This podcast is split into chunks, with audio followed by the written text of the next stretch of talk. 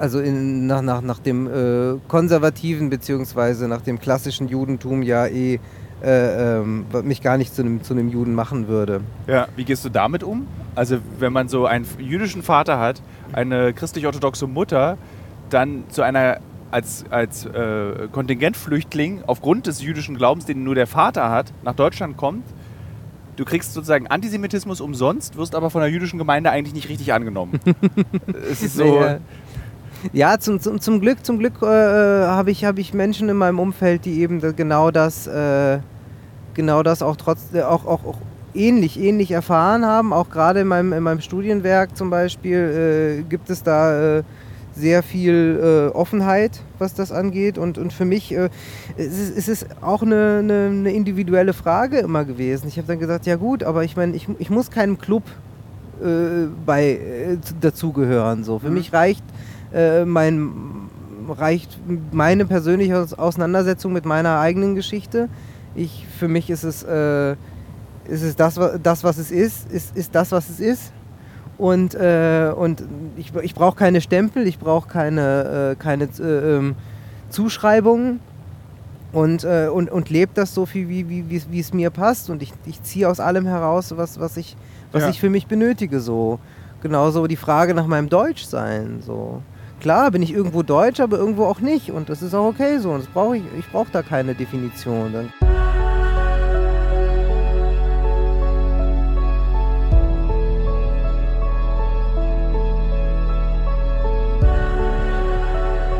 Und äh, Sie sprechen mit Robert Schulzmann. Guten Tag. Was kann ich für Sie tun? Die Stimme, die ihr dort gerade gehört habt, liebe Hörerinnen und Hörer des äh, Tilo Mischke Uncovered Podcasts, gehört zu Robert Schulzmann. Und das Besondere an Robert Schulzmann ist, ich weiß überhaupt nicht, wer das ist. Äh, ja. Robert Schulzmann und ich haben heute unseren ersten Arbeitstag gemeinsam gehabt in Frankfurt am Main. Wir haben Mighty Nguyen Kim getroffen und sie interviewt für den Film, den wir machen über unsere gespaltene Gesellschaft. Und wir haben jetzt noch anderthalb Stunden, bevor wir in Berlin sind. Und äh, ich habe mich jetzt entschieden, nachdem ich vorgehabt habe mit Maria, die auch im Auto sitzt, und Max, der eigentlich 15 ist, aber schon 21 ist, der auch mit im Auto sitzt, einen Vierer-Podcast zu machen. Aber eigentlich sind wir alle so im Arsch, dass ich einfach den, der mich nicht kennt und den, den ich nicht kenne, dazu nötige, einen Kennenlernen-Podcast zu machen. Herzlich willkommen, Robert. Schön, ja. dass du diesen Podcast mit mir machst. Vielen Dank, dass du mich ausgewählt Das Schönste ist, dass die erste Frage, die du gestellt hast, war, äh, worüber reden wir eigentlich in diesem Podcast? Und eigentlich über alles und nichts, wenn wir wollen. Also es gibt verschiedene Folgen. Es gibt Folgen, die sind sehr ernst und die beschäftigen sich mit spezifischen Themen, ja. zu spezifischen Ereignissen. Es gibt aber auch Folgen, die auf der Autobahn aufgezeichnet werden, wie diese. Und da reden wir einfach darüber, was du bist zum Beispiel. Was ich bin? Ja, Kameramann. wir Kameramann. stehen im Übrigen gerade an der schönsten Tankstelle Deutschlands, Köckern. Ost. Ost. So viel Zeit muss sein. Und äh, wir haben vermutet, weil Max weg war, dass er Köckern war. äh, ja. Äh, aber er war nicht Köckern, er war, glaube ich, nur Pullern. Äh, und ähm, ich beschreibe kurz mal, wie Robert aussieht. Als ich Robert das erste Mal gesehen habe, nämlich vor einem Tag, habe ich gedacht, huh, ein Volks, äh, ein, äh, ein, ein Volksbühne-Schauspieler gehört jetzt zum Set. Er hatte ein rot-blau gestreiftes ähm, T-Shirt an wie Weiß-blau gestreift. Äh, Weiß-blau, stimmt, weiß-blau gestreiftes T-Shirt wie ein sowjetischer Marinesoldat. Auf seinem Oberschenkel steht in Kyrillisch geschrieben Celovek, was Mensch heißt. Genau. Und du sagtest, das war das erste Gespräch, was wir, glaube ich, geführt haben. Ich wollte dir zeigen, dass ich Kyrillisch lesen kann. Und du hast gesagt, mhm. ja, Mensch. Und da guckst du immer rauf, um. Ähm, um äh, nicht zu vergessen, äh, dass ich äh, auch ein Mensch bin. Du darfst da dich, du musst gar nicht mehr hinterherlaufen. So, ich mache nur den Kofferraum zu. Wir sind nämlich ja, wie gesagt, noch hier. Und das Coole ist an diesem Podcast-Set, es ist kabellos. Und das sind genau diese Kevin allein zu Hause Momente, in denen ich vergesse, dass Max ja eigentlich noch bei McDonalds ist und mir einen Cappuccino kauft. Wir fahren einfach so los. Weiß eigentlich einer, wo Max ist? Äh, genau, Maria, wenn du ganz laut lachst und ganz laut was sagst, dann kann man dich auch ganz leise in diesem Podcast hören. so. Nee, wir müssen ja immer noch warten. Also, Robert ist 35 Jahre alt, sieht wie gesagt aus wie ein Volks, äh, der beim sowjetischen Marine angeheuert hat und ist Kameramann. So ist es. Warum bist du Kameramann? Ähm, warum bin ich Kameramann? Weil ich, ähm, ja, weil ich gerne äh, Dokumentarfilme mache, weil ich gerne mit Menschen zu tun habe, das, äh, weil ich gerne ähm, viel über Menschen erfahren möchte Und äh, weil ich, äh, ja, weil es mir Spaß macht, äh, das Ganze visuell irgendwie ähm, ja, zugänglich zu machen. Erstmal für mich selbst, auch für andere. Ich möchte natürlich zwingend wissen, warum du 35 bist und jetzt erst Kamera studierst. Und alle Hörerinnen und Hörer möchten es auch wissen. Ist das ein heikles Thema? Du kannst, da ich dich nicht Nee. kenne, ich weiß gar nicht, was ich anreden darf oder was ich nicht anreden darf. Ach, du und selbst darfst- wenn ich es wüsste, würde ich es trotzdem tun. Ja, mach das doch.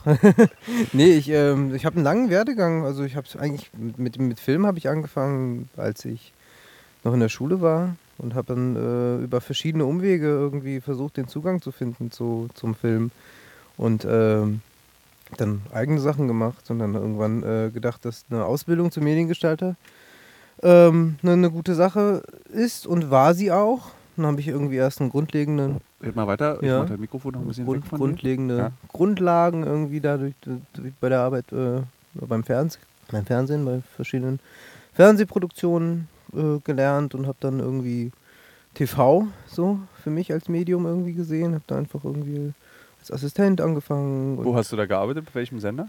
Ähm, ich war bei einer freien Produktionsfirma in der Ausbildung in Frankfurt am Main tatsächlich, wo Ja. wir gerade waren. Deswegen waren wir heute auch bei der Pizzeria, die tatsächlich sehr gut schmeckt, in der du aufgegessen hast. Genau, und ähm, ja, und da haben wir im Prinzip für viele verschiedene Fernsehsender gearbeitet. Also viel öffentlich-rechtlich, ZDF, HR, ähm, dann auch für Sat 1, also klassisch bei News irgendwie angefangen. Und ähm, genau, habe dann irgendwann festgestellt, dass ich eigentlich, äh, ja, es, dass mir irgendwie Fernsehen an sich nur so äh, in der, in der Form, in der Formatierung, wie, wie, wie es ist, irgendwie ein bisschen zu wenig ist und ich irgendwie gerne tiefer einsteigen wollte. Dann angefangen, ähm, auch nach der Ausbildung weiter, war ich freier Fernsehkameramann. Wie alt bist du da, als du mit der Ausbildung fertig warst? Als ich mit der Ausbildung fertig war, war ich ähm, 22 Mhm. Und äh, habe dann weiterhin auch frei gearbeitet, habe dann angefangen, F äh, Filmwissenschaft zu studieren, Kunstgeschichte. Wo? In Mainz.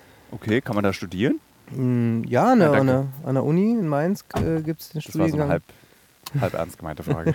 also ich glaube, das Mainz muss ja mit dem Ziel dann irgendwann beim ZDF zu landen oder Nee, überhaupt nicht, überhaupt nicht. Ich ich, ich wollte mich einfach tiefer mit der Materie Film äh, beschäftigen, wollte irgendwie mehr verstehen, was, was im, im Prinzip Film überhaupt bedeutet und äh, ab, abseits vom, vom, vom Drehen selbst. Und äh, es hat sich dann entpuppt als äh, ein bisschen auch als eine Falle, warum? weil, ähm, weil ich dann irgendwann feststellen konnte, dass ich mit der theoretischen, um, mit der theoretischen Beschäftigung mit dem Film einfach irgendwann festgestellt habe, dass man sich nur noch in, in, in, in Analyse und Theorie ver, vergräbt. Und das war, das war die Zeit, wo ich irgendwie auch am wenigsten kreativ war, muss ich sagen. Also das war ein richtiger Blocker. Das ist ganz So. lustig. Das ist ein bisschen so wie wenn ähm, junge Kollegen und Kolleginnen mich fragen, wie man Journalist wird. Sie würden gerne Publizistik studieren. Dann Mhm. habe ich mal gesagt, mach das bloß nicht, weil da lernst du nichts über Journalismus, sondern nur, wie er funktioniert, aber nicht, wie man in ihm arbeitet. So ist es. So war es auch bei der Filmwissenschaft. Jetzt im Nachhinein auch äh, ähm, äh, sehe ich da natürlich auch vieles, was ich dann mitnehmen konnte. Also ich habe wirklich ganz, ganz viel Filme geguckt und über Ja. Filme gesprochen und Filme analysiert und jetzt kommt halt auch relativ viel wieder zurück, weil ich ja dann äh, tatsächlich dann auf meine alten Jahre dann auch äh, Film oder Kamera äh, angefangen habe zu studieren in, Ja. in Babelsberg an der Filmuni. Wie Was- kamst du nach Babelsberg? Also ich meine, du hast ja dann echt viele Unis gemacht, wahrscheinlich zur Sorge deiner Eltern. Noch eine Uni, noch eine Uni, noch eine Uni. Und wie kamst du dann auf Babelsberg? Ähm, ja, ich habe, ich habe, äh, ich bin dann irgendwie aus, aus Mainz, aus dem Rhein-Main-Gebiet, bin ich dann nach Hamburg gezogen. Das klingt doch wie so lustig nach so ganz viel Leben.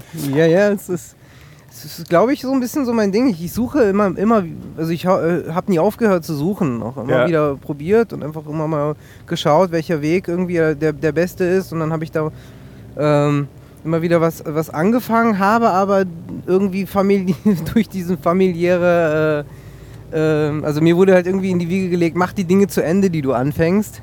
Und ich Mhm. habe alle Dinge zu Ende, auch, auch zu Ende gemacht. Habe ja auch. äh, Also du ähm, bist mit ich- allem, was du gerade angefangen hast, zu erzählen, fertig. Genau, ich habe eine Ausbildung abgeschlossen, ich habe Filmwissenschaftsstudium abgeschlossen, Kunstgeschichte habe ich dann äh, als Zweitfach äh, auch abgeschlossen Das ist ja crazy. und äh, genau und habe dann, äh, als es dann fertig war, dann ge- gedacht, ja, was, was jetzt?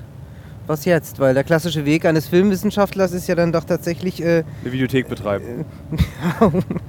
ähm, äh, möglicherweise oder, oder viele, viele schreiben dann ja auch, viele werden dann halt äh, ähm, Filmkritiker oder ähm, ja, oder, wir arbeiten in Institutionen. Ein guter Freund von mir arbeitet, also der, der passt da auch ganz gut rein. Für ihn äh, war, war Filmpraxis nie ein großes Thema, aber er arbeitet jetzt bei der Bundeszentrale für politische Bildung. Was natürlich, glaube ich, so eine Safe Bet ist. Also das ist so, genau, ja. und, und, und ist da quasi in der Film, äh, in, in der Filmabteilung und, und so weiter. Also das sind alle, alles Wege, wo ich dann gedacht habe, ach hm, ja, schön, nett, äh, aber irgendwie, ich will ja eigentlich doch gestalten. Ja. Und habe dann irgendwann gesagt, so ja, jetzt, jetzt äh, wenn ich wirklich Film machen will, ob jetzt irgendwie dokumentarisch oder auch fiktional, äh, ist, ist eine gute Möglichkeit, das, Handwerk richtig zu lernen und auch mit den, mit den Menschen in Kontakt zu treten, die das auch machen wollen, äh, halt eine Filmhochschule. ja. So, und dann habe ich dann gedacht, okay, äh, wo will ich hin? Habe mich dann eigentlich auch nur noch in Babelsberg be- beworben, weil ich die Sachen, die, die dort entstehen, auch die, die Art und Weise der, der, der filmischen Sprache, ähm, da habe ich mich selber wiedergefunden in den Sachen, die ich halt auch selbst immer gemacht habe, auch immer frei. Und dann war das für mich eigentlich kein großes Thema und dachte mir, ja, da gehe ich hin. Und habe mich dann beworben und wurde dann auch angenommen. Und seitdem Wie hast du das geschafft, so geduldig zu bleiben? Also, weil zum Beispiel, als, also ich bin so ein bisschen Gegenteils-Robert. Ich habe alles, was ich angefangen habe, abgebrochen. Mhm. Äh, aber auch der größte Grund dafür, oder der, der, der Hauptgrund dafür war, dass ich so ungeduldig bin, weil ich dann so dachte, okay, jetzt muss ich bei Kulturwissenschaften ganz viele Dinge lernen, die mich eigentlich nicht interessieren. Ich muss bei Japanisch ganz viele Dinge lernen, die ich eigentlich gar nicht wissen will, nur damit ich irgendwie diese Sprache endlich sprechen kann. Und du hast offensichtlich alles durchgezogen. Wie hast du es eben geschafft, nicht ungeduldig zu werden? Das, das, Schöne, das Schöne daran ist jetzt im Nachhinein, die Dinge haben mich ja auch alle interessiert.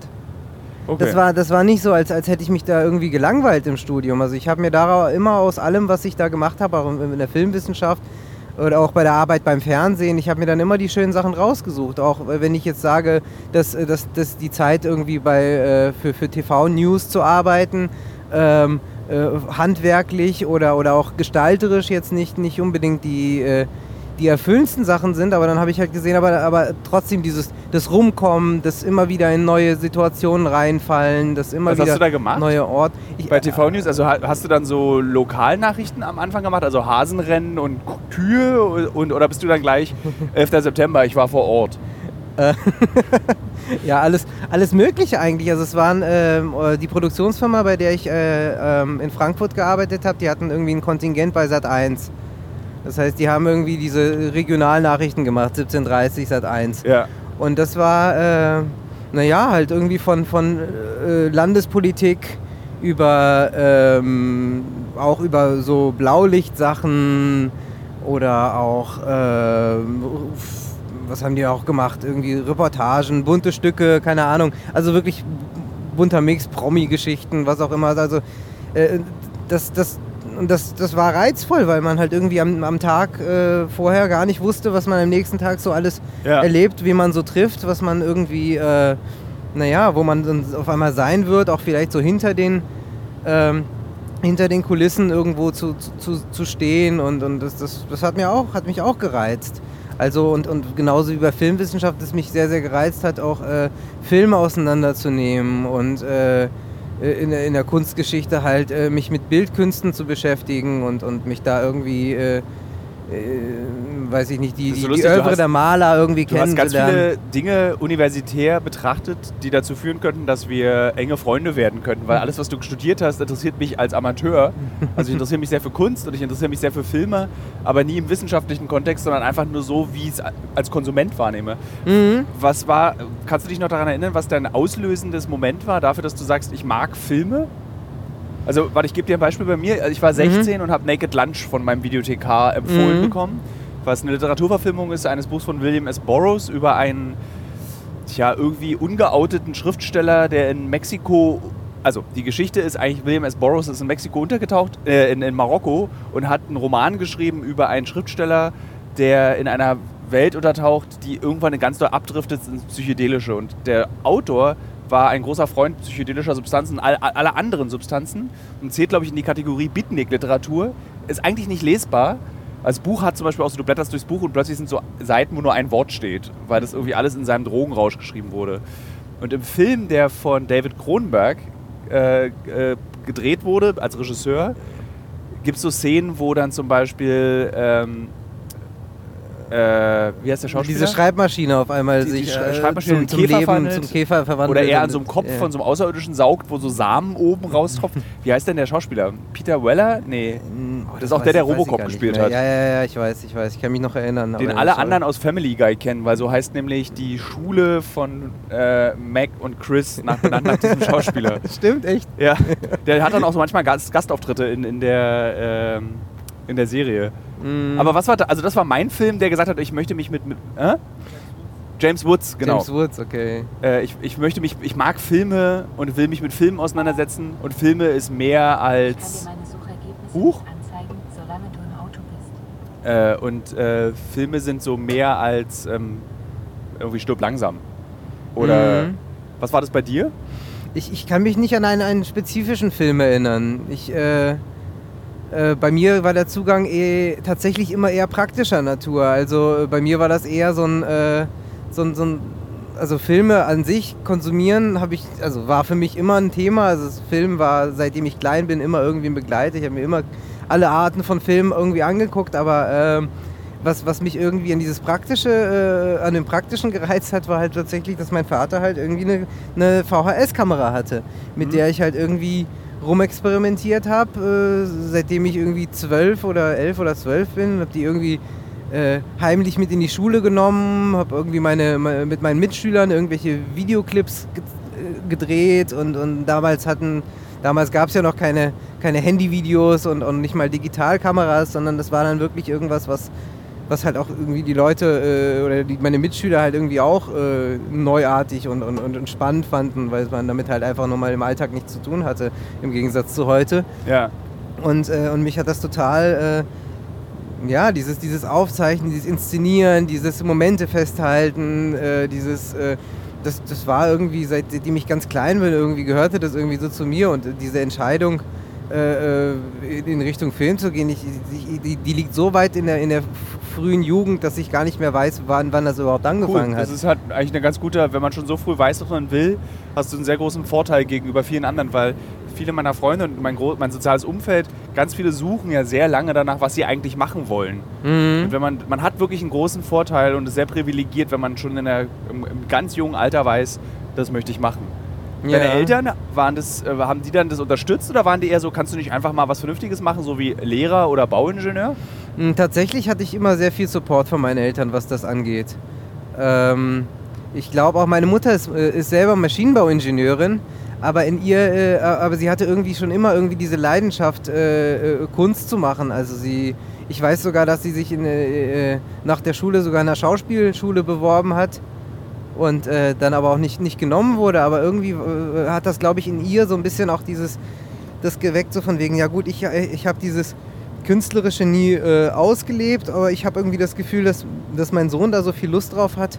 Äh, und, äh, und wenn er da so dafür brennt, dann, dann öffne ich ihm halt irgendwie den Weg und, und, und, und behindere das nicht. Und so, die, meine Eltern waren, waren beide immer der Überzeugung, dass, dass wenn man das irgendwie, wenn man wirklich für etwas in- in- eine Leidenschaft mitbringt, dass man das halt einfach machen soll. Und da wird sich schon irgendwas daraus ergeben, was dann irgendwie sein, dein Lebensweg äh, oder auch dein Lebensunterhalt bestreiten wird irgendwann Ja. in der Zukunft. Das war, das war schön. Was macht dein Ähm, Vater? Mein Vater äh, ähm, war, war Busfahrer. War, also er hat selber das, äh, wir sind, wir sind ähm, aus der Sowjetunion, also wir sind, äh, ich bin in Riga geboren und wir sind äh, kurz vor der Wende in die DDR und dann nach der Wende dann weit nach Westdeutschland äh, emigriert als äh, sogenannte Kontingentflüchtlinge ähm, Ah, jüdischen Glaubens? Jüdischen, genau, jüdischen Glaubens. Und, äh, und ähm, das war ja sowieso dann auch für die Generation meiner Eltern eine sehr, sehr starke Umstellung. Naja, der Systemwechsel, äh, den, den haben natürlich äh, bestimmte Berufe nicht überlebt. Und äh, mein Vater selber äh, ähm, Kaufmann, Wirtschaftler, äh, Ökonom, aber Ah, auch der gute alte Ökonom. ja, genau. Ja. Und, äh, und der hatte dann natürlich im westlichen kapitalistischen System dann keinen keinen Platz mehr. Ähm, aber er war auch jemand, der halt irgendwie immer auch irgendwas gemacht hat. Also dann. Wollen wir den Hörerinnen und Hörern, die nicht aus einem sozialistischen Land kommen wie die DDR oder einem der Bruderstaaten des Warschauer Pakts, äh, was ein Ökon warum ein Ökonom, der in Moskau oder in Leipzig studiert hat, keine Verwendung hatte im Westen? Naja, ich meine, die, die, die, die äh, die Ausbildung eines Ökonoms im, äh, im Sozialist, in einem sozialistischen Land hat sich äh, hat natürlich den äh, fußt natürlich auf einem äh, System der Planwirtschaft, äh, der ja komplett konträr zu dem zu dem zu der Marktwirtschaft steht, die die im Westen vorgeherrscht hat und jetzt auch naja, vorherrscht. Und Marx und Lenin spielten eine große Rolle für diese Ökonomen, weil die Ausbildung, glaube ich, tatsächlich sogar so marxistisch-leninistische Ökonomie beinhaltet. Das, was ich total spannend finde, weil, ich, weil die Mutter meines besten Freundes Robert, der auch Robert heißt, mhm. äh, die war auch Ökonomin und hatte natürlich dann nach dem Fall der Mauer auch plötzlich nach einem abgeschlossenen Studium eigentlich keine Arbeit mehr. Und ich dachte mir immer, eigentlich ist es doch total geil, wenn du irgendwie so, ich meine, die Mutter war, als die Wende war, wahrscheinlich wie deine Eltern so um die 30. Mhm. Und dann, wenn du sagst, okay, ich nehme das eine System, was gescheitert ist, und ich nehme das andere System, was am Scheitern ist, und kombiniere einfach beide Systeme, weil ich mehr weiß als alle BWLer über mein System, aber eben noch nicht so richtig weiß über die, das System der BWLer. Also ich dachte, warum, warum nimmt man nicht die guten Ideen beider Systeme und fügt sie zu einem zusammen? Aber damit war ich wahrscheinlich zu, zu links. Zu blauäugig. Ja, oder, und zu blauäugig. Ist dein, konnte dein Vater damit gut umgehen, dass er als äh, Mensch, der studiert hat, dann in der BRD, also in der neuen Bundesrepublik, als Busfahrer arbeiten musste? Mm, ich glaube, ihm war es ihm eher wichtig, äh, naja, die Familie durchzukriegen. Ich glaube, das hat ihm auch viel, äh, viel gegeben. Und äh, er hat damit auch meiner Mutter ermöglicht, äh, dann sozusagen in Deutschland äh, beruflich Fuß zu fassen, die ja äh, als Maschinenbauingenieurin ja durchaus die Möglichkeit hatte, in, in, in Deutschland weiter äh, weiter zu arbeiten. Und dann hat, hat er die Möglichkeit ihr gegeben, die Fortbildung zu besuchen und, und dann auch irgendwie äh, ihren Diplom äh, anerkennen zu lassen. Und dann später konnte sie dann auch als, als, technische Zeichnerin und später dann auch als Diplom-Ingenieurin auch wieder arbeiten. Das hätte sie natürlich nicht gekonnt, wenn nicht jemand während der Zeit auch die Familie ernährt hätte. Ja. Und das hat er dann halt getan und für ihn war das große Genugtuung, dann einfach erst auch als, er hat LKW vorher gefahren, dann später ist er dann zum Bus rübergegangen, also als Kraftfahrer war der halt dann unterwegs und äh, ihm hat das, äh, ja, also er, er, war, er war aber auch ein, ein, ein, sehr genügsamer Mensch, der irgendwie auch gesagt hat, so ich, ich, ich brauche eigentlich auch eher irgendwie ein, äh, ein interessanten, interessantes Arbeitsumfeld, nette Kollegen und äh, ähm, und er ist auch gerne rumgekommen und deswegen war das für ihn auch, äh, war auch ein schön, schönes Ding. Also er hatte das nicht für, für sich jetzt keine, ähm, keine äh, so, so Standesambitionen äh, zu sagen, ich möchte jetzt gerne in einer Akademiker, äh, in einem Akademikerumfeld äh, mich bewegen, sondern es äh, war auch ein simpler, ein simpler Mann der einfach äh, sich damit halt auch irgendwie. Äh, das ist da ein auch seine, Urteil, seine oder? Zu sagen, mein Vater ist ein simpler Mann? Wieso oder, seine Am oder nee, hart. Ist es nicht so ist hart? Ist nicht hart, nein, nein, simpel im Sinne von, von äh, ähm, also das, das, das, hört sich jetzt, das hört sich jetzt irgendwie äh, äh, negativ an, aber ich, ähm, er war, ähm, er war sehr zufrieden, ist ein sehr zufriedener Mensch gewesen, der einfach gesagt Darf hat. Ich fragen, du sprichst im Präteritum, ist er gestorben? Ja, ja. Das, mein Vater ist vor, vor anderthalb Jahren ist er gestorben. Das tut mir leid. Ja. Das ist, äh, ja, das war, war auch eine harte Zeit, aber ähm, das ist halt, äh, glaube so, das, das ist so das Alter. Irgendwann fängt man dann an, irgendwie äh, Sachen mit, also die, die Momente mitzubekommen, wo dann die, die Generationen vor allem dann äh, irgendwann äh, von uns geht. Ne? Das äh, gehört, gehört dazu. Das gehört dazu, klar. Aber ähm, genau, deswegen, ich, ich, ich, bewundere ihn eigentlich auch der, dafür, dass er eben äh, sich, sich äh, in diesen, in diesen sich aus, aus allen Dingen im Leben irgendwie äh, da so, so, seine Freude geschöpft hat. Und ich glaube auch, äh, um jetzt zum Anfang des Gesprächs zurückzukehren, dass ich da auch relativ viel von ihm habe, dass ich eben die Dinge halt auch dann durchgezogen habe, weil ich aus allem äh, in, aus jeder Situation, in der ich bin, aus jedem äh, Lebensweg oder in jedem Schritt, den, in dem ich äh, mich, mich, bewege, irgendwie da meine, meine Schön, die Schönheit rausziehen kann und deshalb dann auch nicht sage, oh, das ist mir jetzt zu langweilig oder das ist mir mhm. jetzt zu anstrengend oder das ist mir jetzt zu blöd, sondern einfach zu sehen, okay, das ist jetzt der Weg, den ich gewählt habe, also gehe ich den jetzt einfach weiter und wenn der Weg dann erstmal äh, endet, dann äh, sucht man sich halt was Neues oder man äh, erweitert sich und, und ich glaube, dass dass es mir sehr viel gegeben hat, äh, eben äh, ich, ich glaube nicht, dass ich äh, jetzt das machen würde, was ich jetzt machen würde, wenn ich die Dinge jetzt nicht, nicht gemacht hätte, die ich äh, vorher gemacht habe. Und, oder wenn ich irgendwie zu schnell äh, dann die ähm, ja, Dinge abgebrochen hätte oder, oder die, äh, die Flinte ins Korn Ja, geworfen aber du hätte. machst jetzt auf mich nach dem, nach dem, in den ersten 20 Minuten des Gesprächs auch überhaupt nicht den Eindruck, also als würdest du die, als gäbe es überhaupt die Option, eine Flinte ins Korn zu werfen. Es wirkt eher so auf mich, dass du, ich habe mich entschieden und ich mache das. Es gibt gar, oder gab es die Option, dass du gesagt hast, ach so ein Scheiß, ich werde jetzt doch Bauingenieur. Mm. Naja, es, es gäbe natürlich die Möglichkeit, äh, hätte auch die Möglichkeit gegeben, dass ich einfach äh, den, den, klassischen, äh, den klassischen Weg äh, nach meiner Ausbildung gegangen wäre und äh, wäre jetzt EB-Kameramann irgendwo festangestellt bei einem öffentlich-rechtlichen Sender Und würde Stative auf und, und abbauen. würde Stative auf und abbauen und so. Das ist äh, wäre ja auch eine Option gewesen, so. Aber es ist, ist für mich, ich bin zufrieden mit dem Moment, äh, in dem ich bin. Ich bin zufrieden mit dem Weg, den ich gehe, aber ich bin nicht so, ich bin dann trotzdem nicht zufrieden, äh, wenn, wenn es keinen Fortschritt mehr gibt.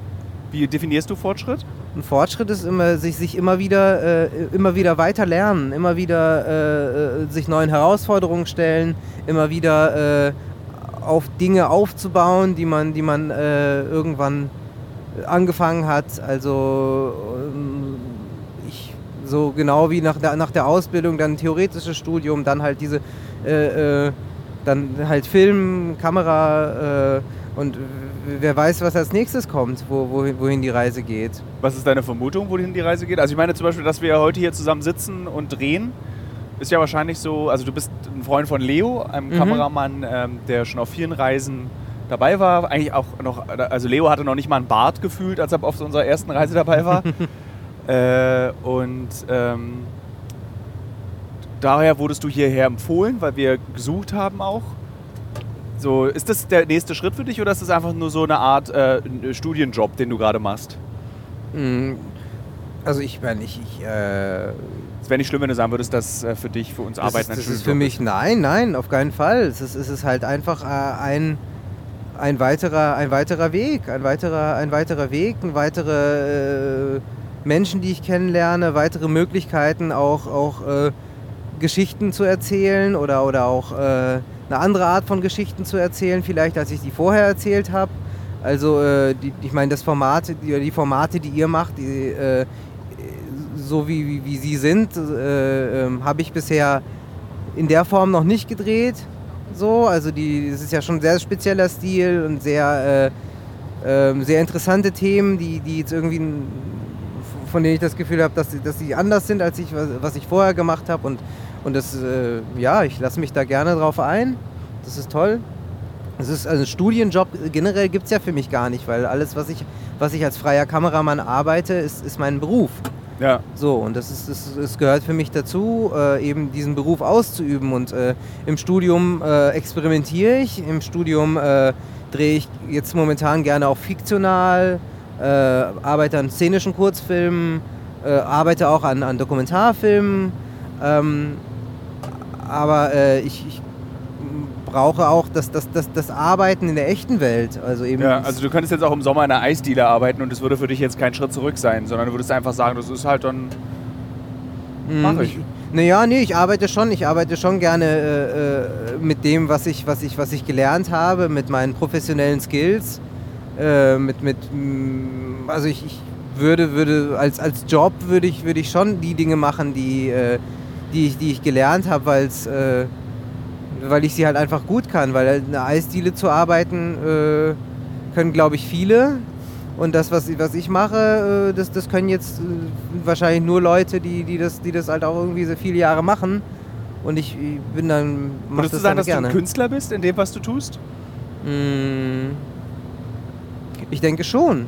Ich denke schon. Also es kommt, kommt immer auf die, auf die Art des Projekts an. Also ich meine, ich gebe immer äh, mein, meine, meine, visuelle, meine visuellen Ideen rein. Ich gebe immer mein, meine Art, meinen Blick in die, äh, in die Filme rein, die ich, die ich drehe. Also Dinge, die ich beobachte, wie ich sie beobachte, die Wahl der Perspektive, die Wahl, die Wahl der Einstellung, die... Also Wie ist- das ist mir und- sowieso und- immer eine große, gro ein großes Rätsel. Also wir haben heute äh, MIT interviewt Und wie schafft man es als Kameramann eigentlich bei einem Interview, wo ja wirklich visuell eigentlich nicht so viel passiert, also dieses konzentriert zu arbeiten? Also was ist, was zum Beispiel ist jetzt ganz konkret deine Aufgabe bei, so ich meine, wir haben zweimal eine Stunde miteinander gesprochen und dann nochmal eine halbe Stunde. In dieser einen Stunde in dieser ultra heißen Dachetage. Was, was geht da in deinem Kopf vor, wenn du dieses, also hältst du einfach die Kamera hin und guckst durch den Sucher und denkst so, ach Mensch, da setzt sich gerade eine Fliege auf Tilos Fingernagel, ich, ich zoome mal dahin. Oder was, was, was ist deine Aufgabe in dem Moment? In, in dem Moment ist es ist, ist für mich die Aufgabe, äh, ähm, mich, mich darauf einzustellen, was, äh, was, was vor der Kamera passiert. Also äh, ich meine, das, das, als Kameramann ist ja das Schöne, dass man irgendwo eine, eine, eine Mischung, äh, man, man, man macht eine, eine Mischung aus, aus einem technischen Beruf, wo, äh, wo man ganz klar irgendwie technische Regeln befolgt, um, damit das Bild äh, erstmal überhaupt wertig ist, dass es nicht überstrahlt ist, dass es scharf ist. Das sind die, die Basics, die man nebenbei äh, nicht verwackelt, dass, die man nebenbei irgendwie immer noch zu handeln hat. Und auf der anderen Seite ist es aber wichtig, äh, immer auch äh, darauf zu reagieren. Also ein Interview äh, zum Beispiel ist eher etwas, was man in der Vorbereitung, was in der Vorbereitung kreativ, kreativ mhm. ist. Also wenn man sagt, irgendwie in dieser Ecke ist es, ist es einfach gut, da, da, muss, da ist das Licht, ähm, äh, da, da, da, passt das Licht, da ist die, ähm, äh, die irgendwie in, in dem Licht äh, sieht das Gesicht äh, besonders dementsprechend aus, wie wir es vielleicht in dem Film gerne hätten, wie, wie, wie es ästhetisch äh, äh, richtig ist. Auf der anderen Seite, wenn es, wenn es dann Bewegungen gibt, dass man versteht, äh, wie, wie, bewege ich die Kamera, damit, äh, damit sie dem Format oder der, der, der, der, der, der Storytelling entspricht, äh, äh, aussieht. Ähm,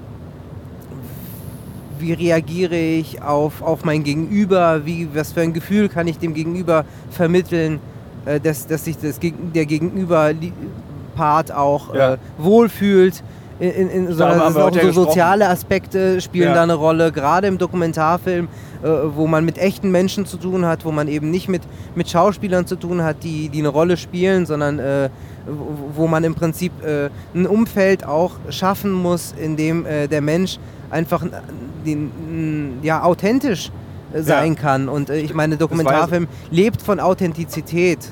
Wie, wie bist du denn mit dieser ganzen Go with the Flow-Mechanik zurechtgekommen heute? Jetzt so einfach so als Kollege jetzt frage ich dich, nicht als Tilo mm. im Podcast. War das okay für dich? War das äh, gewöhnungsbedürftig oder? Mm, ich glaube, ich muss, ich, ich, glaub, ich muss ein bisschen reinkommen in diesen, in diesen Flow generell, muss ich sagen. Also äh, ich, ich glaube, ich verstehe, worauf, äh, worauf das alles hin, hinausläuft. Auch dieses, der, der, der Weg ist das Ziel, auch diese... Ähm, dass, dass auch irgendwie so die Machart des Films im Film irgendwie äh, mit, äh, mit entsteht.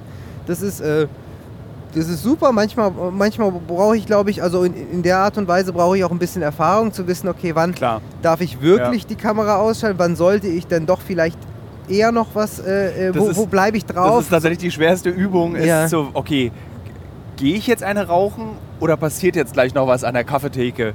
Das ist die schwerste Lektion überhaupt bei uns. Wann ist der richtige Zeitpunkt zu gehen? Lieber am Fenster eine rauchen, nicht runtergehen und die Kamera eigentlich immer in der Hand behalten, haben wir so festgestellt. Das ist so.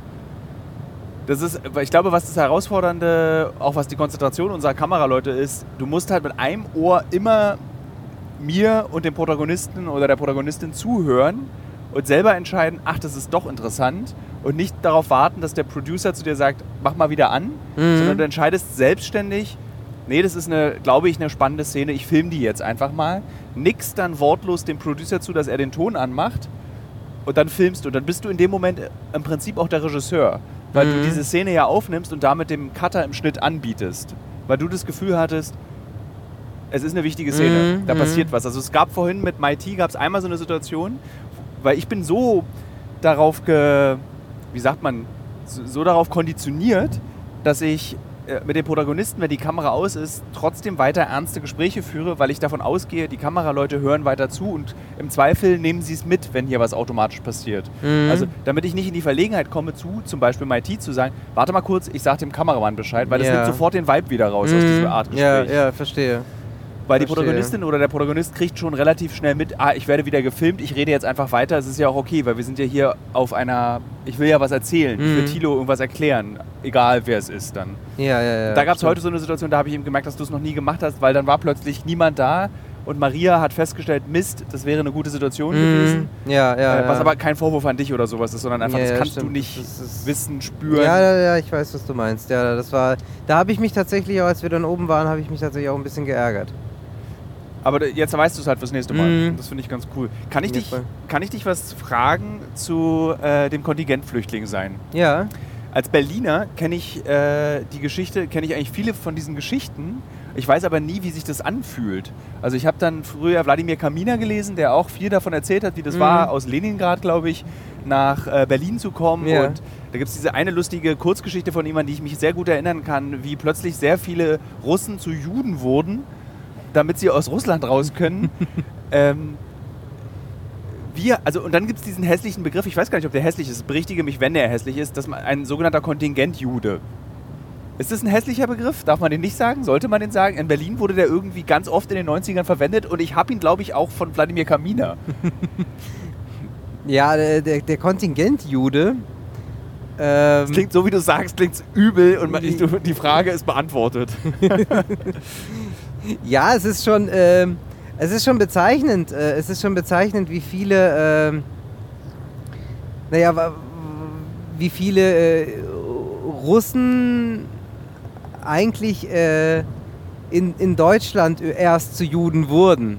Also wie viele, also Russen ist falsch, das sind ja viele, ich meine, man, man muss dem Ganzen natürlich so ein bisschen äh, die, die, die Geschichte kennen und äh, die, ist ja die, dass im sozialistischen, äh, in der so sozialistischen Sowjetunion ähm, naja, die Ausübung äh, von Religion äh, so, so oder so nicht, nicht wirklich äh, weit verbreitet war, geächtet, verpönt, wie, wie auch immer. Aber nicht verfolgt, oder?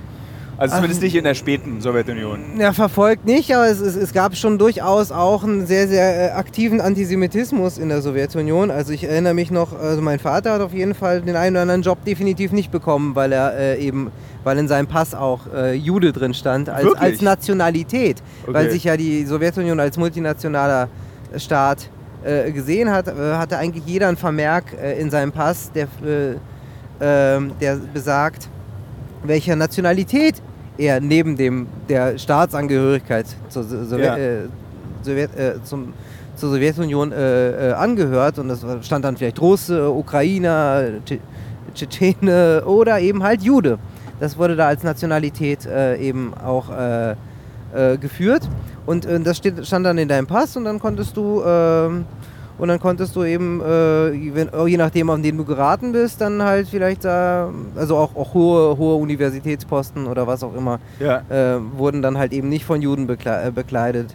Und äh, deswegen wurde das, äh, wurde, äh, haben Juden in der Sowjetunion, also nicht alle, aber viele, äh, dann irgendwann, äh, naja, erstmal auch gar nicht so sehr sich mit über ihr Juden Judentum identifiziert, äh, beziehungsweise waren ja vielleicht sogar auch äh, ähm, äh, überzeugte Sozialisten, die gesagt haben, ja, das mit der ganzen Religionsgeschichte äh, und so, äh, ich bin in erster Linie Sowjet und äh, in zweiter Linie bin ich eigentlich Jude und überhaupt weiß ich ja gar nicht mehr, was die jüdische Praxis überhaupt bedeutet. Ja. Und äh, diese Menschen sind dann ja äh, dann äh, durften ja dann trotzdem in die äh, ähm, also erst in die DDR und dann auch in die BRD äh, als Kontingentflüchtlinge äh, ausreisen und äh, haben dann erst in Deutschland wieder äh, überhaupt äh, verstanden, was, sie, was Juden überhaupt sind oder was sie überhaupt sind. Und viele. Wie bizarr bitte, Ja, ja, dass man in Deutschland erst wieder sein, zurück zu seinem äh, jüdischen Glauben findet. klar, klar, weil auch viele jüdische Gemeinden in Deutschland eben dann dafür zuständig waren, irgendwie dann auch zu, zu äh, Hilfestellung zu leisten und, äh, und die Menschen dann halt irgendwie in soziale Gefüge dann über, ihre, über die Gemeinden äh, erst äh, zusammenkamen. Und, ähm, und dort haben dann viele erst angefangen, wieder zu praktizieren und überhaupt das erste Mal in ihrem Leben äh, das Judentum zu praktizieren und zu leben. Und Dein Vater auch oder hat er das in der Sowjetunion schon trotzdem noch gelebt? Hm, er hatte, äh, man, äh, man muss sagen, dass er nie gläubiger Jude war oder praktizierender Jude. Ähm, aber er hat sich sehr stark äh, äh, kulturell als Jude verstanden, weil eben in, seiner, äh, in seinem Elternhaus, in, seinem, in seiner Familie äh, jüdische Tradition äh, gelebt wurde. Also sei es Musik, äh, sei es die, die Identifikation auch mit, oder die, mit dem Staat Israel oder auch die ähm, die Geschichten, die erzählt wurden. Es wurde Jiddisch zum Beispiel auch gesprochen. Seine, äh, seine Großeltern auf jeden Fall, auch seine Mutter äh, hat noch Jiddisch gesprochen. Und äh, also das, äh, so dieses, dieses, dieses äh, sich kulturell und, und familiär äh, dem Judentum zugehörig zu fühlen, das hat ihm auch gereicht. Also er ist er ist auch auf einem jüdischen Friedhof beerdigt und äh, äh, hat sich intellektuell viel mit dem Judentum auseinandergesetzt, ohne dass er wirklich regelmäßig in der Synagoge war. Ja. Und, und, äh, und, und bei mir ist es ähnlich. Bei mir ist es ähnlich. Also ich nehme vieles, ich habe vieles angenommen von dieser Familie, habe viel äh, dazu gelesen, habe Familie in Israel, war, war viel zu Besuch, habe ähm, Pflege, Pflege in Berlin auch, Austausch mit Jüdinnen und Juden auch, Kulturschaffenden, bin äh, selber Stipendiat eines äh, jüdischen Studienwerks. Mhm. Und, äh, und, und das gehört für mich dazu, auch wenn ich, auch wenn ich jetzt äh, ähm, nicht, nicht, aktiv, äh, nicht aktiv in der Gemeinde bin zum Beispiel. Und auch äh, ja, persönlich für mich, für mich Religion auch etwas ist, was, was, was, was aus mir herauskommt und was wenig mit Dogmatik oder mit Regeln äh, zu tun hat. Ist deine Mutter auch jüdisch? Nein, nein. Meine Mutter ist, äh, ist, ist russisch und russisch-orthodox. Oder wie man halt das. Äh, das ist die Kirche mit dem lustigen zweiten Strich im Kreuz, ne? genau, auch, ja. auch, auch wenn sie natürlich aus einer sowjetischen äh, äh, Richtung auch wenig praktizierend war. Ja. Ihr, ihr Leben lang. Genau. Was mich wiederum auch zu einem Vaterjuden macht. Ich wollte das Wort nicht sagen, habe ich ja, ja, genau. Das, das, das, ich bin dir dankbar, dass du es gesagt hast.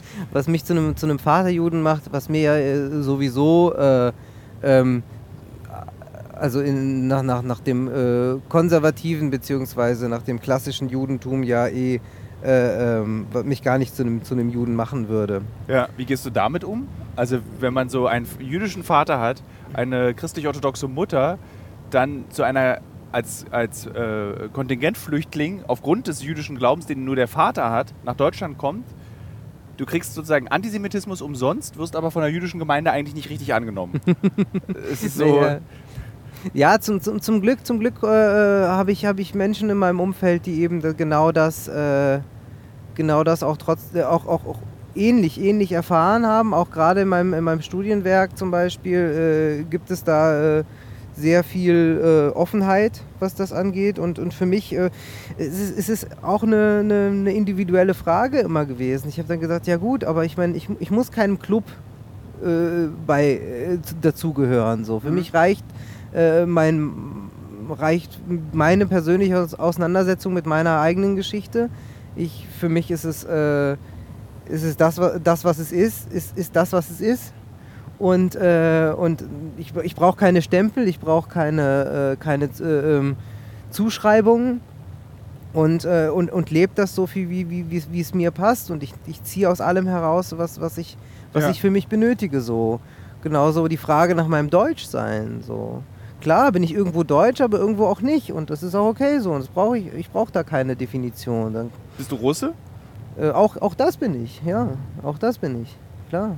Weil, weil ich viel, äh, weil ich mich dann auch, also ich, ich, ich messe das dann immer daran, wie, wie, wie, ich, wie ich dann äh, Menschen treffe, die eben ähnlichen äh, Hintergrund haben, die, die, mit denen ich Russisch spreche, mit denen wir über dieselben Witze lachen können und, und, und eine selbe Mentalität auch irgendwie aus unserem äh, Elternhaus mitgenommen haben. Und das, das, äh, das reicht mir. Das reicht also mir. Die Mentalität um, um eines sowjetischen Elternhauses ist, Studiumabschluss ist Pflicht? äh, es gibt Schichtsalat. Äh, oh ja, und, und, und Pilmeni. Ja, Klar, logisch. Pilmeni mit Schweinefleisch, obwohl mm. man Jude ist. Ich bin Freitags. Vegetarier. Gut, dann ist okay.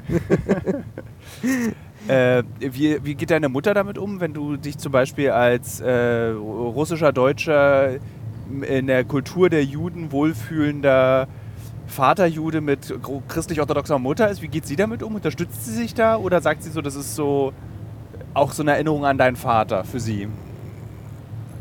Ähm, Oder sagt sie, lasst es mal lieber sein mit dem Jude sein, das ist echt schwer jetzt gerade wieder geworden. Wir erinnern uns an die letzten Wochen.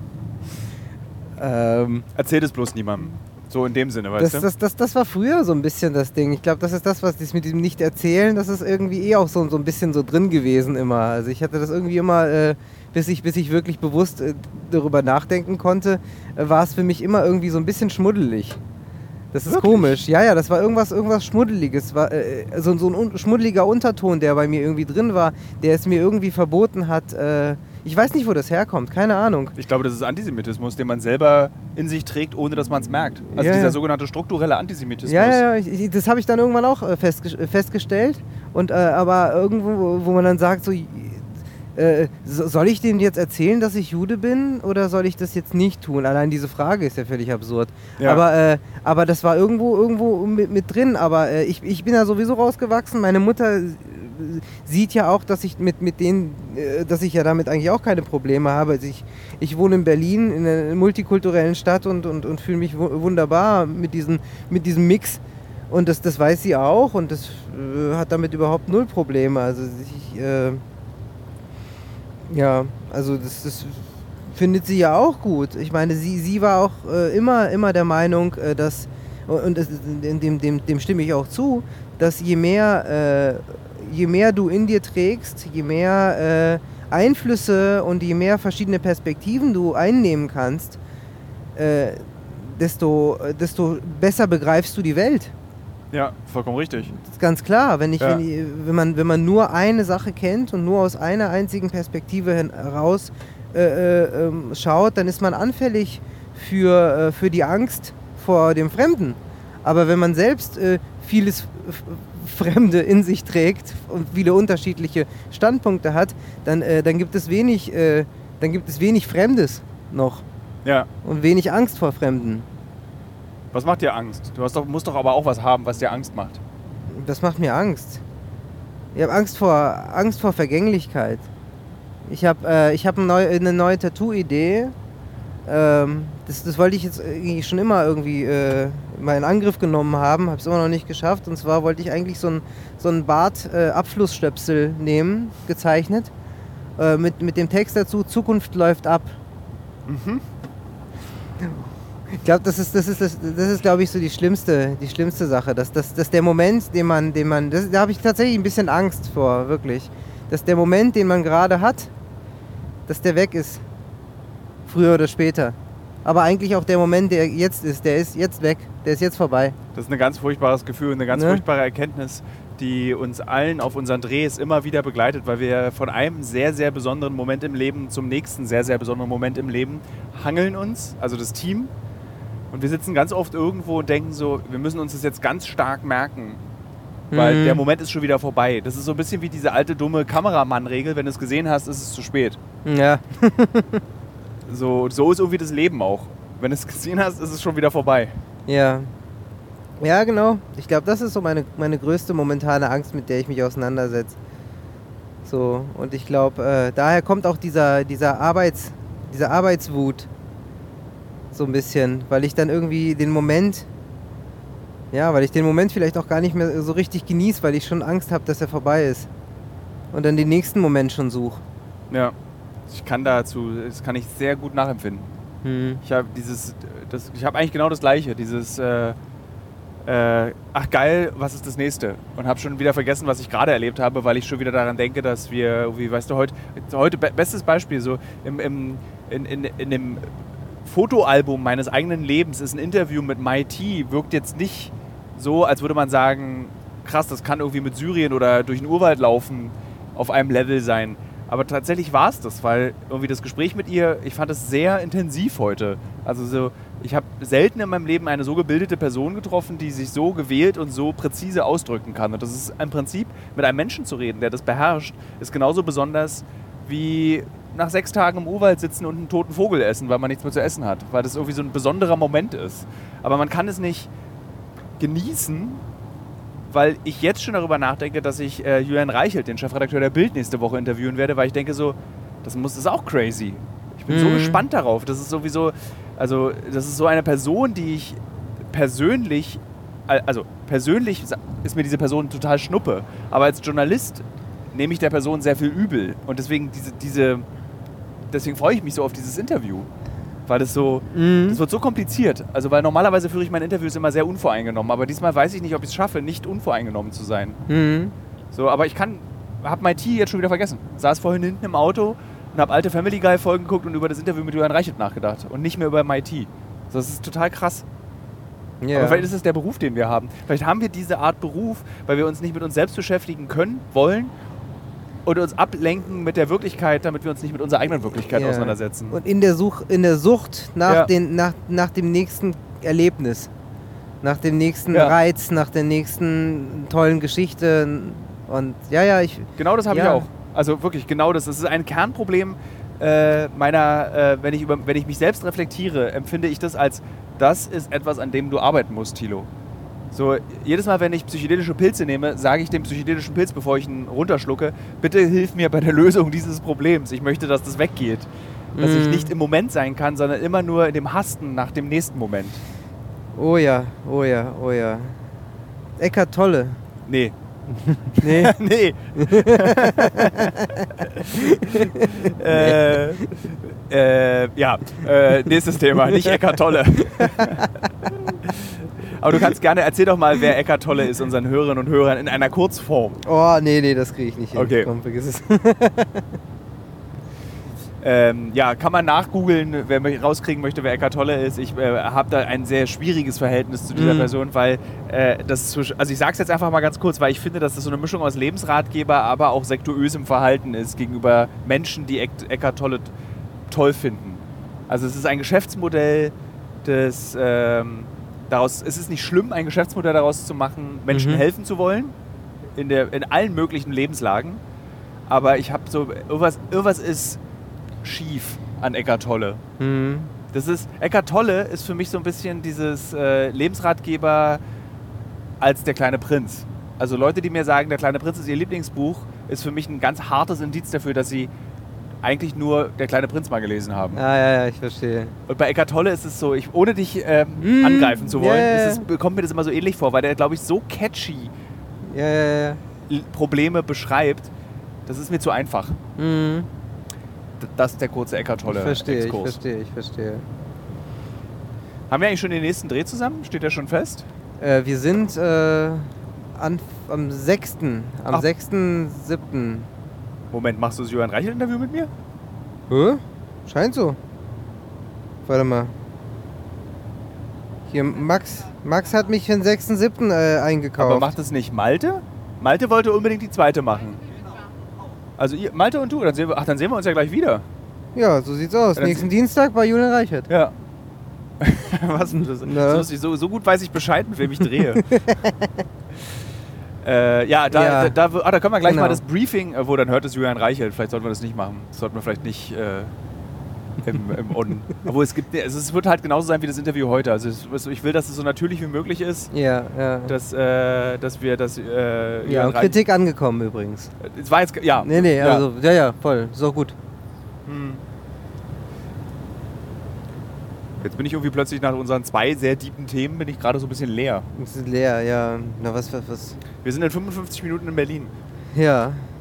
Wie lange gehen denn deine Podcasts normalerweise? Anderthalb Stunden, wenn man im Auto sitzt, aber geht auch 50 Minuten. Ich weiß aber allerdings jetzt nicht, wie lange wir gemacht haben. Es ist dunkel, ich kann nicht aufs Display gucken. Ich schau mal kurz. Ähm, ja, kannst du ja mal rauf. Aber ich habe gelernt von vielen Podcast-Profis, das Schlimmste, was man im Podcast machen kann, ist zu sagen, wie lange der Podcast läuft. Das habe ich auch schon 30 Mal in diesem Podcast erzählt. Immer wenn ich jedes Mal raufgucke aufs Display, wie lange der schon läuft. 50 Minuten. Das ist eigentlich eine ganz gute Zeit. Aber eigentlich will ich dann trotzdem von dir noch wissen, wie du in den letzten Wochen mit, diesem, mit diesen Anfeindungen umgegangen bist und generell überhaupt mit diesem seltsam lauten Antisemitismus in Deutschland und in der Welt. Also wir machen ja gerade einen Film über eine gespaltene Gesellschaft und ich war auf sehr vielen Demos, wo Menschen plötzlich wieder angefangen haben, Juden auf der ganzen Welt die Schuld daran zu geben, dass es gerade äh, eine Corona-Pandemie gibt. Wo, dass Ken Jebsen, der mit irgendwie furchtbarem antisemitischem Wirrwarr äh, berühmt geworden ist, also berühmt war in Berlin und dann berühmt wurde in Deutschland durch so eben durch diese klassischen an- antisemitischen Erzählungen, die ich jetzt hier nicht reproduzieren möchte. Mhm. Ja, die, die, die, die, mö- die möchte ich auch nicht äh, reproduzieren.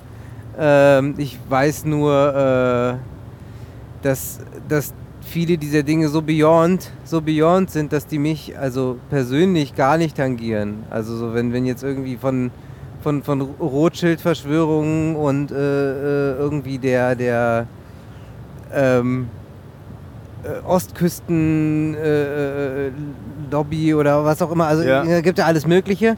Ähm, dann, dann ist das auch wiederum eine, eine, eine schöne Eigenschaft von mir zu sagen, du, das, das, das, das hat nichts mit mir zu tun. Also, also warum sollte ich mich denn jetzt damit auseinandersetzen, Ja. wenn das doch gar nicht, äh, wenn ich damit doch gar nichts, gar nicht, gar nichts am, am, am Hut habe. So, also weißt du, was ich meine? Ich, äh, ich, ich, ich persönlich muss auch sagen, ich kenne aus meinem Alltag diese Anfeindungen nicht. Ich äh, bewege mich natürlich auch in, in Kreisen, wo so etwas keine Rolle spielt. Was, was mir ganz gut tut. Hast du es mal erlebt? Antisemitismus, also äh, Anfeindungen. Ja. Äh, also bis, bis auf äh, äh, Diskussionen, ob, ob, ob äh, äh, dass, dass, dass das Judentum ja jetzt nicht nur eine Religion ist, sondern eigentlich auch eine Nationalität. Also das, das gibt es schon öfter mal. Dass, dass man dann irgendwie erklärt, so, ja, ja, ja, also ich, ich, nur weil du Christ bist und nicht praktizierst und deshalb kein Christ bist, heißt es nicht, dass ich, äh, nur weil ich das Judentum nicht praktiziere, nicht automatisch kein Jude mehr bin. Mhm. Also das, das, das sind so, das sind, aber das sind glaube ich auch so die Top gewesen, so. Aber das ist dann eher so ein, so ein Unverständnis oder Missverständnis. Ähm, aktiven Antisemitismus habe ich persönlich nicht erlebt. Ja. Ich So. glaube dass die Deutschen, viele Deutsche, nicht die Deutschen, viele Deutsche einfach auch so eine Angst vorm Judentum haben oder vor Jüdinnen und Juden, weil sie keine kennen. Weil sie keine kennen und weil sie, äh, weil sie auch, äh, äh, naja, vielleicht auch Angst mit, äh, haben, äh, mit ihrer Vergangenheit konfrontiert zu werden. Dass, dass Ja. viele auch, äh, naja, sich, sich, ähm, naja, sie, sich, sich irgendwie äh, davor fürchten, Verantwortung vielleicht zu übernehmen und zu, um, um aktiv zu sagen, ja, also äh, ich weiß, ich, hab, ich bin nicht schuld am Holocaust, aber ich sollte mich doch sehr aktiv darum bemühen, dass so etwas nicht wieder vorkommt Ja. und äh, dass, dass viele Angst vor dieser Verantwortung haben und deshalb ganz viel so von, von sich, ich glaube, das, das ist so, so eine, ein möglicher Move. War deine Familie, äh, deine Großeltern und Urgroßeltern, waren die betroffen vom Holocaust? Mm. Nein, nein, die haben, die, die, die haben den Nazis in den Arsch getreten. mein, mein, mein Großvater äh, war in der Roten Armee. also das ist wieder die Perspektive, die man von Kontingentflüchtlingen hört. So, wir haben den Krieg gewonnen. Das ist crazy. ja, ihr habt den. K- Äh, Ja, ja. Also das, das ist so, das, das, so kommt man, so, so komme ich zumindest aus der Opferrolle raus. Also Ja. für mich ist es so, ja, ich, ich es ist auf jeden Fall äh, anders ergangen. Das Denkmal am den Treptower. Park ist für deine Familie und alle anderen. Nee, aber das ist jetzt äh, Spaß beiseite, aber das ist, das ist natürlich äh, schon, schon etwas, wo äh, ja, die, die, so eine Perspektive, die man auch einnehmen kann. Und das, das, das stärkt mich auch. Also, dass ich halt eben nicht der, der gepeinigte Jude bin, der irgendwie, äh, der sein, sein, sein Haupt irgendwie äh, bei seinen Knien trägt, sondern dass ich auch sagen kann, ja, äh, und ich, ich brauche keine Zuschreibung und ich möchte auch nicht, ähm, ich möchte auch nicht, dass mein Schicksal oder das Schicksal äh, von, meiner, meiner äh, Angehörigen irgendwie dafür instrumentalisiert wird, dass sich die Deutschen gut fühlen. So, das Ja. ist, wa- wa- was ja, was ja durchaus auch äh, des Öfteren passiert, dass man dann sagt, so ja, diese, die Gedenkkultur und dass man sich dann auf die Schulter klopft und sagt, guck mal, wir, wir sind ja so gut, weil wir, äh, wir haben die Juden jetzt so gut aufgenommen und ihr Juden, ihr könnt ja auch dankbar sein, dass wir uns jetzt so gebessert haben. Es interessiert mich nicht. Ja. So. Es gibt eine ganz tolle und wirklich eine sehr interessante Debatte unter äh, jungen deutschen Jüdinnen und Juden, die eben sagen, äh, wir sind mehr als Klezmermusik, Shoah und äh, große Mützen. naja, So, und der Deutsche will uns aber lieber so haben, genau. weil so kann er uns besser einordnen. Genau, Ja. das ist einfach. Ja.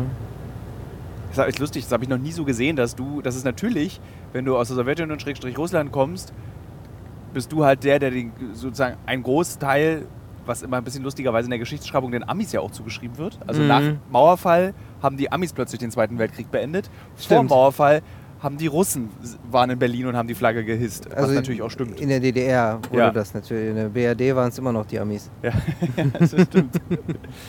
ähm, ist es dann auch so richtig, dass du so am 9. Mai, der glaube ich in Russland der traditionelle äh, Feiertag ist, nicht der 8. Mai wie bei uns in Deutschland? Warum Mhm. Ja, ist das eigentlich unterschiedlich? Warum, warum gibt es in Deutschland den 8. Mai als äh, ähm, Tag, Tag der des, Befreiung? Der Tag des Sieges ist dann der 9. Mai. Ich weiß es gerade gar nicht, warum das so auseinanderfällt. Die Wirklich? Zeitzone. So ein, so ein Quatsch, Stunden. das sind zwei Stunden Zeitverschiebung.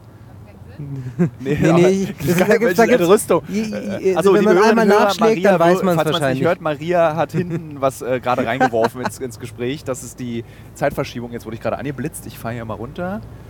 Äh, Zeitverschiebung. Nee, das kann nicht sein, weil so Moskau-Berlin sind zwei Stunden nur Unterschied. Oder vielleicht war am 8. Mai um 23 Uhr in Deutschland Tag der Befreiung.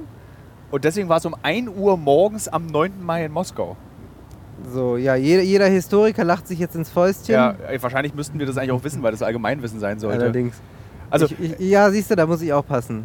Aber st- stößt du an am 9. Mai? Oder ja, ist ja. wirklich? Ja. Das finde ich ja, Ja, ganz toll. Weil meine Familie macht das am 8. Mai. Das finde ich ja ganz toll. Ne, das 9. Mai ist schon, schon, schon gut. Ja. Ja, ja, klar. Genau. ja. Ja, und jetzt? Ich würde sagen, wir haben diesen Podcast äh, auserzählt. Äh, wir werden ja dann weitere Podcasts miteinander machen, weil wir weiter miteinander drehen werden.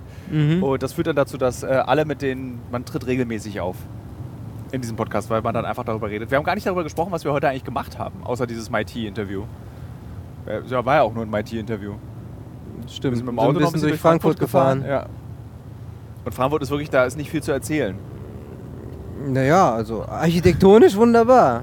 Ja, es, Also, sieht, es sieht halt so ein bisschen aus, als würde sich irgendwie jemand New York als Eisenbahnplatte mitten in- nach an den. ja, also so.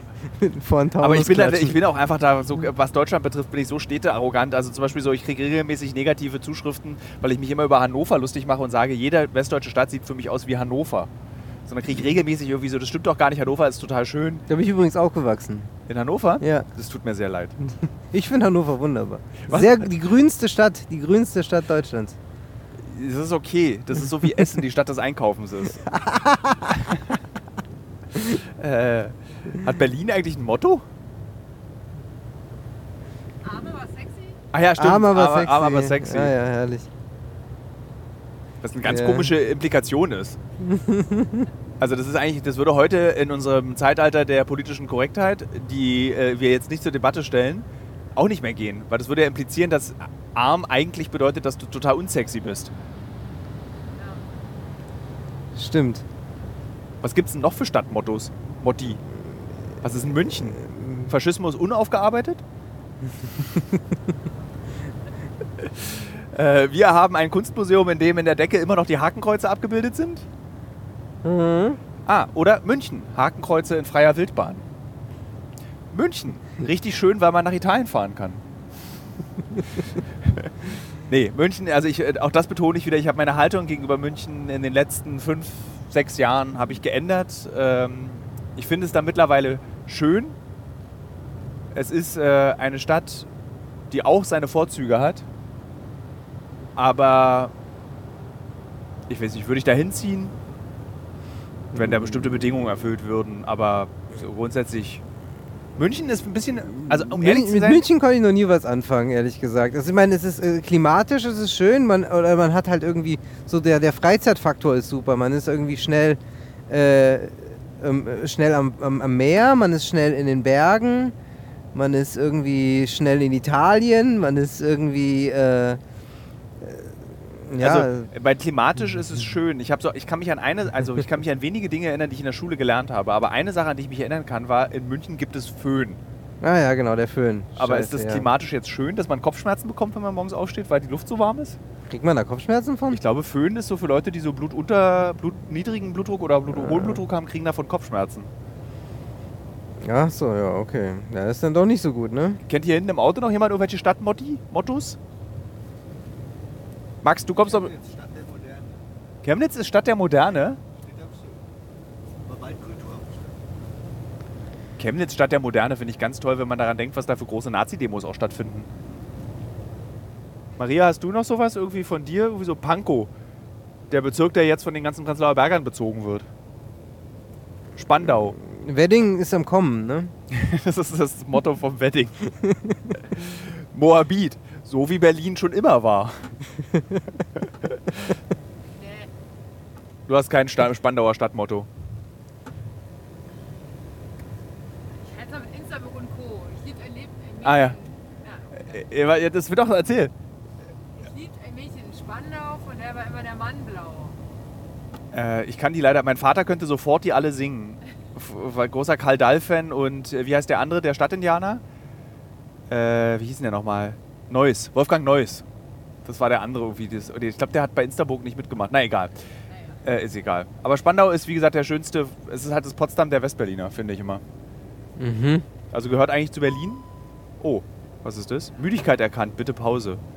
Das Auto sagt mir, dass ich müde bin? Ja, das hatte ich auch schon mal. Woher weiß denn das Auto, dass ich müde bin? Ja, weil, weil, weil du äh, jetzt 80 fährst. Das weiß natürlich nicht, dass, die, äh, dass es hier auch äh, wegen der Baustelle äh, nur 80 erlaubt ist. Er Aber- denkt, du, du, du pennst ein, weil du so langsam fährst. Aber das ist auch, was ist denn das für ein schlechtes Signal? Ich glaube, ich muss hier abfahren. Äh, 900 Meter runter. Das habe ich hier so im toten Winkel ein Auto? Ja, ich glaube ja. ja. ja.